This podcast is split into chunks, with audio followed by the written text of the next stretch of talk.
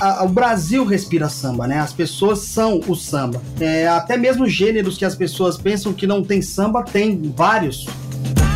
O Partido Alto, que é aquele samba de primeira que é uma informação imediata, né? Que também era considerado meio que um samba de terreiro. Uma coisa que a nossa madrinha Beth Carvalho sempre dizia: todos os grandes contratos que foram fechados foram assinados em São Paulo. E então ela, ela até dizia: vocês têm que vir morar no Rio de Janeiro, porque aqui é o tapa no couro. Se quiser estourar no Brasil inteiro, tem que morar no Rio. Aí a gente dizia: não, madrinha, a gente não vai morar no Rio porque a gente tem uma missão aqui em São Paulo. Olá, eu sou a Kenia Sadei e você está ouvindo o Tona Trace, podcast da Trace Brasil, multiplataforma dedicada ao melhor da cultura afro-urbana do Brasil e do mundo. Aqui a gente se conecta com arte, música, histórias transformadoras e também cruza as fronteiras e dialoga com as diásporas africanas. Então vem comigo que o Tona Trace começou. começou.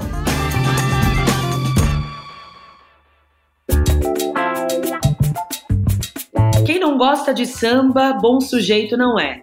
Se é bom sujeito ou não, eu não sei. Mas não tem como resistir a uma boa roda de samba, né? Ao batuque ancestral. Dizem que o samba nasceu lá na Bahia, que o samba enredo foi descoberto no Rio de Janeiro e que o samba de roda foi perpetuado em São Paulo pela dupla Pretos. Maurílio de Oliveira está aqui comigo para contar tudo pra gente. Seja bem-vindo, Maurílio. Eba! Oi, Kênia, muito obrigado. Estou muito honrado de estar aqui com você uma pessoa tão espelho pra gente, né? Que legal, tô me sentindo muito feliz. Nós pretos, né? A gente já sonhava em estar aqui com você e, enfim, estamos aqui. Muito obrigado pelo convite. Que bom que aconteceu, Maurílio. Eu sou uma grande fã de vocês, tá? Eu sei que vocês estão na estrada há muito tempo, mas eu confesso que com esse projeto do Quintal dos Pretos eu fiquei super emocionada, super feliz pelo alcance que teve. E, cara, aquele vídeo do MC da cantando um sorriso negro, eu vi umas 20 vezes, tá? Não tô brincando. Maravilhoso. Inclusive foi na pandemia, então eu tava aqui em casa, me sentindo uma roda de samba. Eu imagino que as pessoas que viram também se identificaram. Conta pra gente um pouquinho de como surgiu a ideia desse projeto do Quintal dos Pretos. Nossa, que legal ouvir isso de você, muito importante, né? É, e, e, que legal, né? Que você ouviu uma música que tem uma história muito importante, né? Para para todo esse momento e todo o conceito popular do, do Brasil, né? Tudo que tá rolando, tudo que tá acontecendo e tal. Junto com o MC, que é mais um também, né? Um dos nossos guerreirão. E o Quintal dos Pretos, Kenia, é, ele nasceu de uma ideia do seguinte: o Magno Souza tinha aquele sonho de fazer um, um projeto para pessoas que que tivessem apreciação, né, pelo samba, de fato ouvissem, né, o samba com aquela apreciação dos tempos antigos. Assim, eu não digo muito antigo porque a gente não é tão antigo assim, né? Mas, assim, aquelas pessoas que, que têm essa ideia de ouvir um bom samba, de apreciar a harmonia, de apreciar um comportamento, de apreciar toda essa coisa que o samba traz, né, de uma, de uma essência do samba. Aí a gente procurando e tal, alguns lugares, um amigo entrou em contato e falou: Maurílio, eu tô com um lugarzinho aqui na, na Zona Norte e tal. Eu gostaria muito que você conhecesse esse lugar. Você pode vir até aqui? Aí eu fiquei. É, como ele me mandou um vídeo antes, né? Eu falei, caramba, legal. Vou lá nesse E a Zona Norte tem tradição, né, do samba aqui em São tem Paulo. Tem tradição de samba e tal. Então ele meio que. Até então, quando, como eu vi pelo vídeo, né, o, o lugar assim, eu falei, caramba, interessante. Parece um lugar mais ou menos do jeito que aquele que o Magno foi me descrevendo e tal. Vou chegar, vou lá. E fui até lá.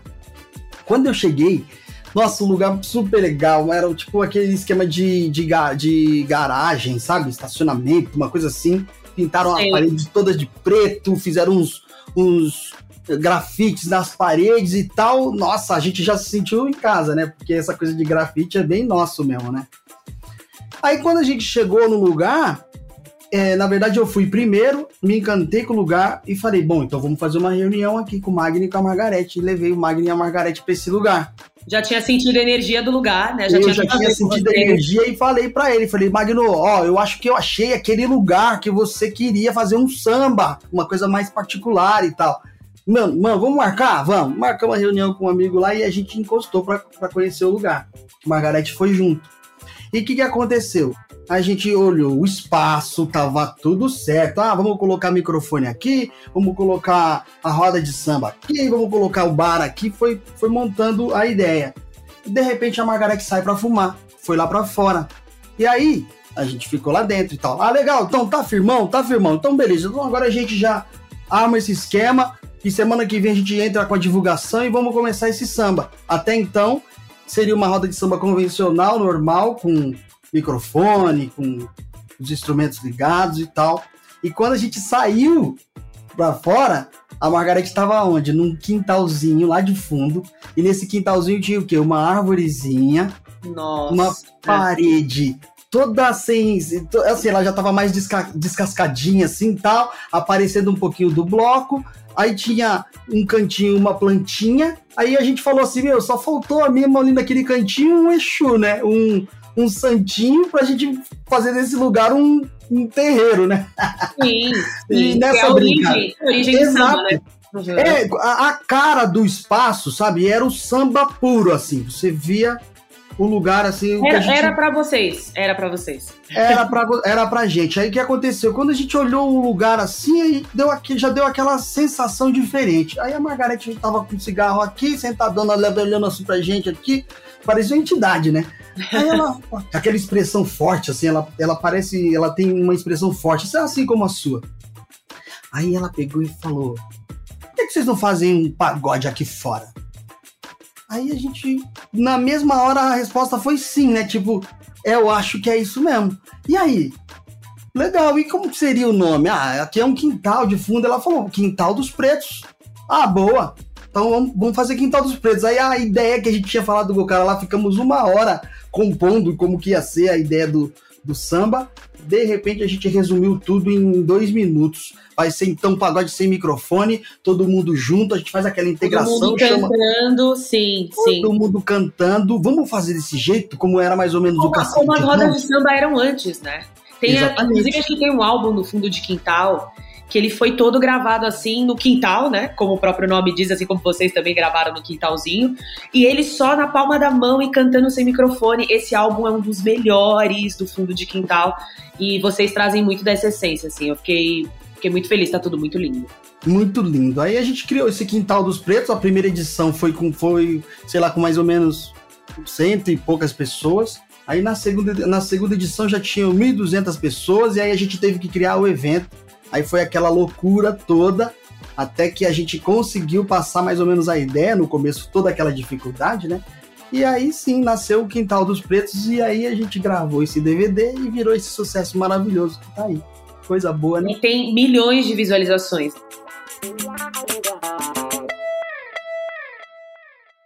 Atualmente a gente está vivendo um momento muito particular no mercado da música que os artistas eles não precisam necessariamente ter uma gravadora, né? Só fazer uma música, subir na internet de uma forma muito acessível e prática. Se cai no gosto do povo, a pessoa tá feita, né? O grupo ali tá feito. Eu acredito que tenha acontecido Sim. muito isso com o grupo Menos é Mais, por exemplo. Como Uhum. você enxerga essa nova maneira de consumo do público também, Maurílio? Vocês ganharam mais seguidores, porque vocês ficaram muito mais conhecidos, porque viralizou nas redes. Eu lembro que tinha vídeos em diversas plataformas, tanto no TikTok quanto no Instagram. Como você enxerga isso? Ah, eu, eu enxergo como assim, a, a tecnologia ela vem para ser um instrumento, né? A gente traz essa coisa da, a gente vive, né? O, o, o cultural do samba é aquela coisa que as pessoas dizem, é o boca a boca, né? Tanto que o que a gente mais sofreu foi a parte mesmo das pessoas do samba estarem conectadas com essa tecnologia da, da, da internet, né?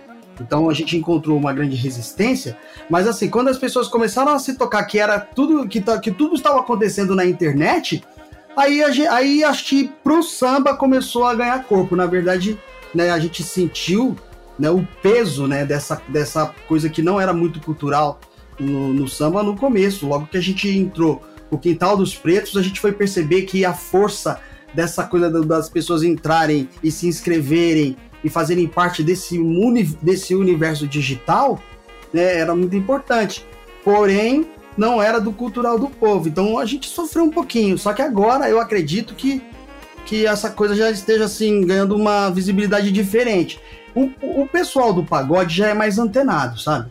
eu não, a gente não gosta muito de usar a ideia pagode samba, porque divide uma, uma cultura que ela já, já, já vem de ancestrais, né? Essa coisa do samba tradicional, ela é ancestral. Então, assim, as outras nomenclaturas que foram sendo criadas, elas até é, dividiram um pouco. Isso fez a gente também criar uma nova batalha, né? Pra gente informar todo mundo e tal. E a internet, as plataformas digitais também é uma coisa que a gente está trazendo para o universo do samba. Agora, com um pouquinho menos de dificuldade, a gente gostaria que fosse mais o pessoal mesmo da, da periferia mesmo. Essas pessoas não têm muito acesso à internet, né? Gente, olha só quem chegou na conversa. O Magno Souza chegou aqui para somar. E aí, Magno, tudo bem? Maravilha, Kênia, estamos aqui. Vamos que vamos, vamos bater um papo, tirar essa onda. Agora deu certo. Agora, agora já dá uma roda de samba, né? Os dois estão aqui, agora já dá certo. É, agora... agora é pandeiro e cavaquinho. Magno, eu estava aqui conversando com o Maurílio, a gente estava falando um pouquinho do Quintal dos Pretos. O que, que não pode faltar numa boa roda de samba? Por que, que você acha que faz tanto sucesso? Olha, o que não pode faltar numa boa roda de samba são tantas coisas, Kenny. Eu acho que. Mas assim, eu acho que a primeira coisa numa boa roda de samba é a participação do público. Eu acho que para ser uma boa roda de samba tem que estar tá todo mundo inteirado, cantando junto, batendo na palma da mão porque é um, é um terreiro, né? A confraternização geral de um de algo bom e gostoso que a gente está fazendo para os orixás, para Deus, para tudo aquilo que a gente acredita, para a energia positiva rolar, precisa da participação de todos. O, a roda de samba é uma grande celebração, né? Exato, exatamente. Eu acho que essa palavra ela resume as coisas todas que eu falei aqui. É celebrar o momento, celebrar a união, a alegria, celebrar os corpos, enfim, tudo que a gente tem para oferecer de, de energia para o universo, entendeu? Sim, sim. E vocês são bem conhecidos também por resgatar essa essência, né, da verdadeira roda de samba e manter viva essa tradição aqui no país, em São Paulo. Qual a importância de a gente manter viva a cultura do samba, né? Um ritmo que no passado foi tão perseguido e criminalizado.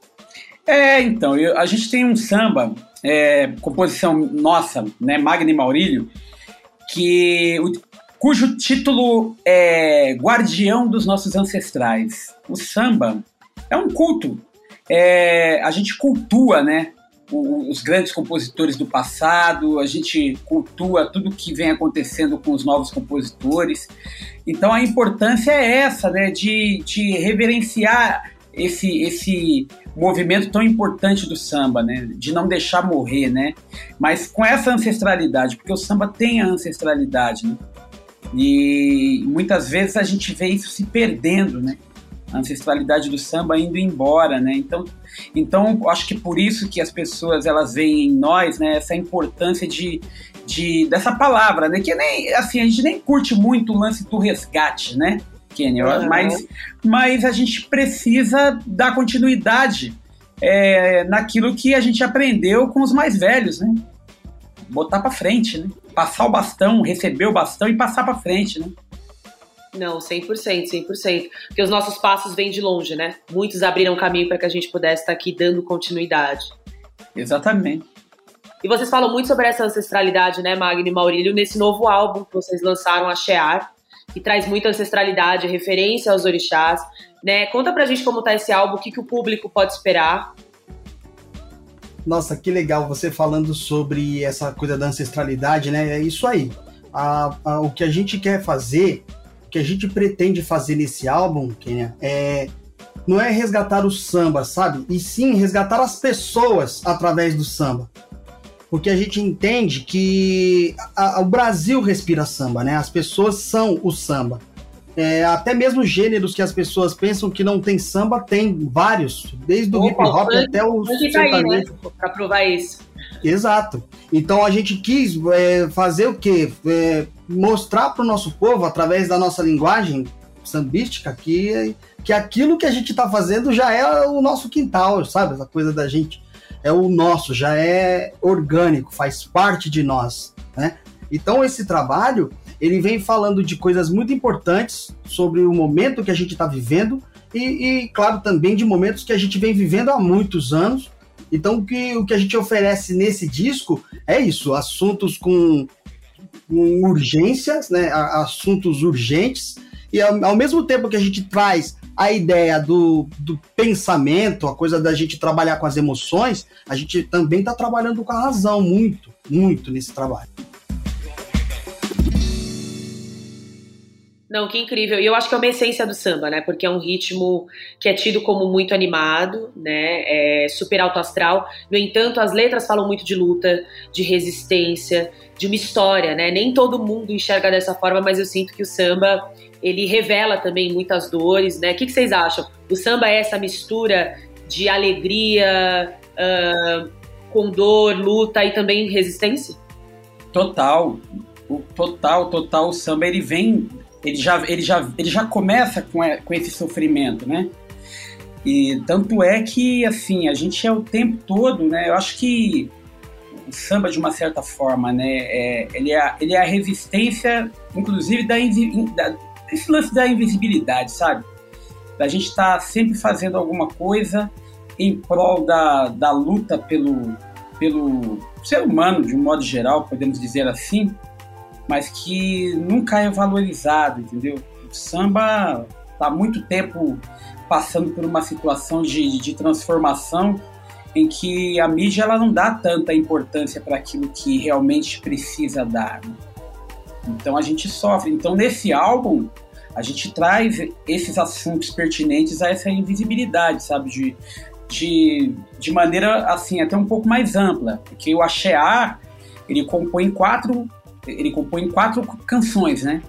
Mas ainda virão doze, né? Que é que tem o axé, o axé água, depois vem o axé é, fogo e depois vem o axé terra, né? E Nossa, aí, que incrível! Uhum. É, porque são os quatro, os quatro elementos, elementos né? Isso. Né?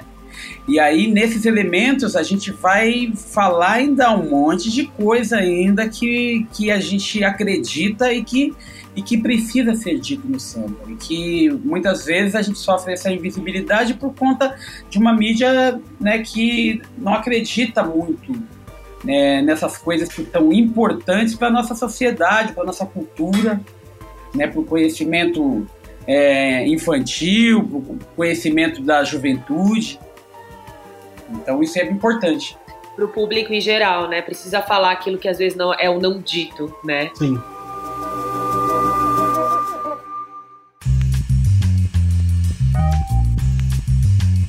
E quem são os sambistas aí, os pagodeiros da atualidade que vocês admiram?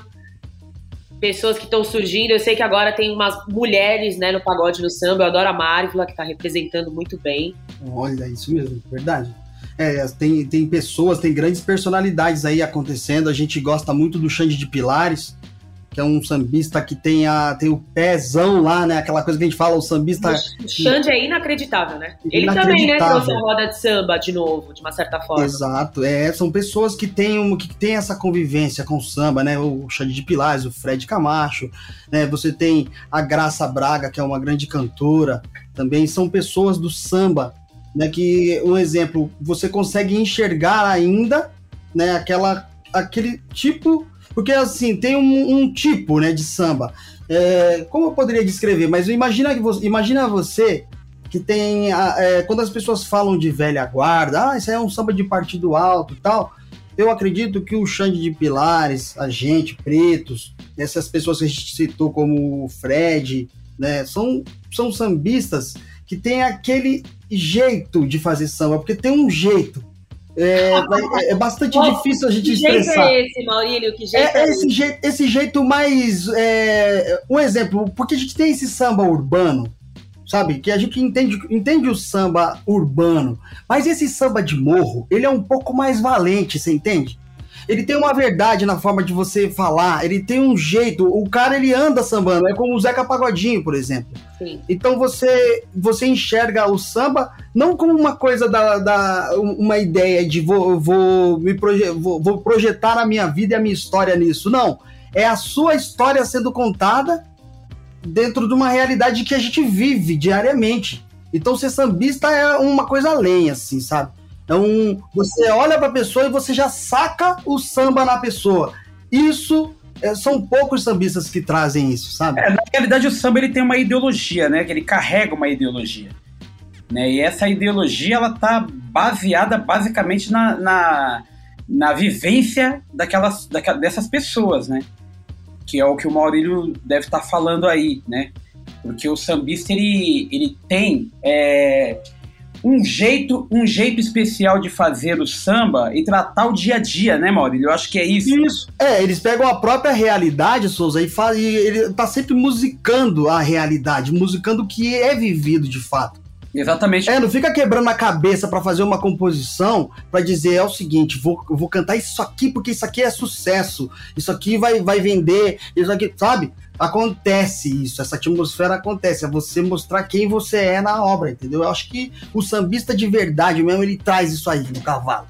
O sambista de verdade, então, vocês estão dizendo, é esse que narra também as crônicas do cotidiano, assim como o rap, né? Eu percebo muito essa similaridade. Ah, total. Total, então. É, é o caso da ideologia, é, é o caso da ideologia total, porque até o rock and roll tem isso também, é uma coisa mais ideológica mesmo. É menos ficção, né? De, de se criar uma obra fictícia e, e, fazer, vamos assim, precisamos vender, então vamos juntar aqui um time de compositores e vamos fazer um samba ou vamos fazer uma obra aí, uma composição vendável. É diferente, completamente diferente, né? Isso veio acontecendo ao longo dos anos, né? A partir do momento que a gravadora aparece, né? É, no Brasil e lá atrás, quando o Bid, né, ele, ele traz a segunda parte de um samba com um pensamento de que pô, agora vamos gravar um samba porque a gravadora existe, né? Então começa a se fazer a segunda parte de um samba, se completar um samba porque é, é um pensamento mais mercadológico, né? Que antigamente não tinha os sambas de, de eram sambas de primeira, né? Primeira uhum. parte. Aí depois eles foram organizando isso e aí criou-se uma estrutura mais mercadológica para que o samba pudesse ser vendável, né? E aí começa a tocar no rádio e tal, tal, tal, tal. E é, é, acaba nisso que a gente tem hoje, que é essa coisa do mercado aí, que também é super aceitável e é natural, né? Sem críticas a isso, né? Sim. E qual que é a diferença? Estavam falando de samba de partido alto, samba de roda. Qual a diferença de samba de partido alto para samba de roda, para o samba que a gente escuta? o samba de partido alto, existe uma, uma pequena diferença. O samba, de, o, o partido alto, que é aquele samba de primeira, que é uma informação imediata, né? Que também era considerado meio que um samba de terreiro naquele tempo. Você né? pode dar um exemplo de alguma música cantar um trechinho pra gente é... entender? Quer ver? Maurílio, como é que é aquele Moro samba do chão? Isso. Moro na roça, ai, ai, ai. É. Nunca morei na cidade. Compro o jornal da manhã pra saber da novidade. Ou seja, na primeira parte da música você já tem a informação inteira que você quer é, dar. Né? É. Então a diferença do, do partido alto para o samba de partido alto é exatamente isso. O partido alto ele tinha um mote, a gente um mote. os sambistas consideravam como mote. O que, que é esse mote? É você dar toda a informação na primeira parte da música e a segunda era toda improvisada. Ah, que incrível. É, como é que é? Piso na barra da saia. Piso. É, como é que é isso daí, mano? Piso, mulato eu piso. Piso, piso na barra da, saia. saia. Piso, mulato eu piso, eu falei. Piso, piso na, na, barra da, da saia. Isso é um samba de. É um, samba, é um partido alto. Isso é um partido alto purinho. É. Agora, o samba de partido alto, porque é, tem essa diferença, né? Samba de partido alto. É um samba que já tem uma segunda e já tem uma terceira. Então, quando Isso. você pega. Ah, é a diferença na própria composição, né? Entendi. Exato. É, você, pega, você pega aí o, é, delegado Chico Pare, sem alma, sem coração, não quer samba nem curimba na sua jurisdição. Ele não prendia, só batia. Ele não prendia, só batia. Aí vem uma segunda. Era um homem muito forte com um gênio violento, acabava a festa pau, ainda quebrava os instrumentos. Aí volta no morte. Ele não prendia. Então, esse, isso é um samba de partidual. Inclusive, adoro essa música. Ele não prendia. Só batia. Ah, é. esse, samba é, esse samba é uma crônica do, daquele tempo, do que realmente acontecia, né? Sim, sim. E dizem que o samba do Rio de Janeiro bate mais forte do que o samba de São Paulo, hein? O que, que vocês acham? é, a gente sabe que bate mais forte, né? Porque a gente tem um cultural, a gente tem uma história, tem tudo, tem tudo, tem todo um conceito por trás disso, né? Quando o Rio de Janeiro foi capital do Brasil. Do, aí o que aconteceu foi todo mundo pra lá, né? Todo mundo foi. Diz que o pessoal da Bahia descia de bicicleta pro Rio de Janeiro. Aí veio a Rádio Nacional. aí vem a Rádio, aí vem a Rádio Nacional. Tanto que uma coisa que as pessoas não reparam muito, mas é bom a gente falar aqui: você pega a Bezerra da Silva, ele é de Maceió. Você pega o próprio Xangô da Mangueira é mineiro. Você pega a Alcione, a Marrom. A Marrom, ela é. Da onde mesmo, Magno? A Marrom Maranhão. Do Maranhão. Maranhão, Isso. né? E você tem grandes sambistas que não são do, do Rio de Janeiro. O próprio Chico Buarque, ele é paulista. Sabe? O próprio Ivan Paulo Maestro nasceu em São Paulo. Ou seja, ah, muitas pessoas migraram para o Rio de Janeiro, porque o próprio Germano Matias, que é um sambista da Paulicéia, que fez grande sucesso no Rio de Janeiro, Jair Rodrigues também. Então, uma coisa que a nossa madrinha Beth Carvalho sempre dizia: São Paulo, é, todos os grandes contratos que foram fechados, todos os grandes contratos foram assinados em São Paulo, né? E então ela, ela até dizia: vocês têm que vir morar no Rio de Janeiro, porque aqui é o tapa no couro. Se quiser estourar no Brasil inteiro, tem que morar no Rio. Aí a gente dizia: não, madrinha, a gente não vai morar no Rio porque a gente tem uma missão aqui em São Paulo, sabe? A gente Exatamente. tem um propósito nessa cidade. Aí ela dizia: vocês são uns bobos, vocês têm que vir pra cá. Comprou cinco camas pra gente morar lá e tudo. Só que a gente. Eu não acredito. É, aí ela entendeu, aí ela, ela entendeu, ela falou: eu tô sacando o que vocês estão querendo dizer. Porque pra gente ir pro Rio de Janeiro e estourar no Brasil inteiro, é, ia ficar cômodo demais e a gente ia ser mais do mesmo. Agora o saborzinho mesmo era a gente estar em São Paulo e encarar esse desafio, que era fazer o quê? Fazer a cidade sambar. Eu acho que a gente conseguiu, sabe? Trazendo o samba da vela, trazendo o quintal dos pretos, claro, sob muita influência de Almir Neto, que foram pessoas que, que a gente conviveu, Almir, Bete Carvalho, sabe, mas outros grandes sambistas do Rio de Janeiro, a gente aprendeu muito com o Rio de Janeiro. Só que o Rio de Janeiro sempre reconheceu que São Paulo era, o, era a cidade que entendia seu samba. Já dizia Martinho da Vila, que gravou lá nos anos 70 um samba dizendo: Não sei se vou, não sei se fico, se estou aqui. É, não sei se vou, não sei se fico. Se fico aqui, se fico lá. Se estou lá, tenho que vir. Se estou, se estou aqui, eu tenho que voltar. Meu São Paulo que eu te amo. Meu São Paulo que eu te amo tanto. Eu te conheço tanto quanto o Rio. Porque tu sabes entender meu samba e eu já gosto de sentir seu frio. Olha, e eu nem sabia que o Zeca Pagodinho tinha esse amor por São Paulo, hein? Isso vai ficar. Isso é histórico. É É, eles têm, eles se projetaram aqui, né? O Zeca Pagodinho estourou, sabe, com o samba do tocado por Moisés da Rocha, só pra você ter uma ideia. Sabe, o Moisés da Rocha que, que estourou tantos sambistas do Rio de Janeiro aqui em São Paulo. A Gleide Xavier fez muitos nomes do Rio de Janeiro e São Paulo. Então, é, é uma. Eu, a gente costuma dizer que São Paulo e Rio são, são dois irmãos, são duas cidades irmãs que se perderam da mãe. É isso, é isso. Gente, e pra fechar aqui a nossa conversa, vocês podiam contar um trechinho de Uma Dose de Carinho, que é a música que tá no EP Axé Ar. Eu tô toda romântica, então eu amei essa música. Queria que vocês cantassem um trecho aqui pros nossos ouvintes. Claro, com o maior prazer. Essa, essa, música é uma, essa música é uma composição do Serginho Miriti, do Paulinho Bigail e Serginho Madureira. Vamos lá, hein? Souza, você está cantando? Depois de tanto procurar, graças a Deus eu encontrei o grande amor da minha vida. Um anjo bom a me guiar, que fez cruzar o seu caminho pra nunca mais ficar sozinho. E eu que vivia do lado de lá, sem me encontrar, encontrei você tudo que eu mais queria. Minha estrela guia no céu, um foco de luz a me iluminar, me fez enxergar o que pode fazer. Uma dose de carinho, instante faz tudo mudar. E assim construir um ninho, no instante faz tudo mudar e assim construir um ninho. Ninguém nasceu pra sofrer, então por que?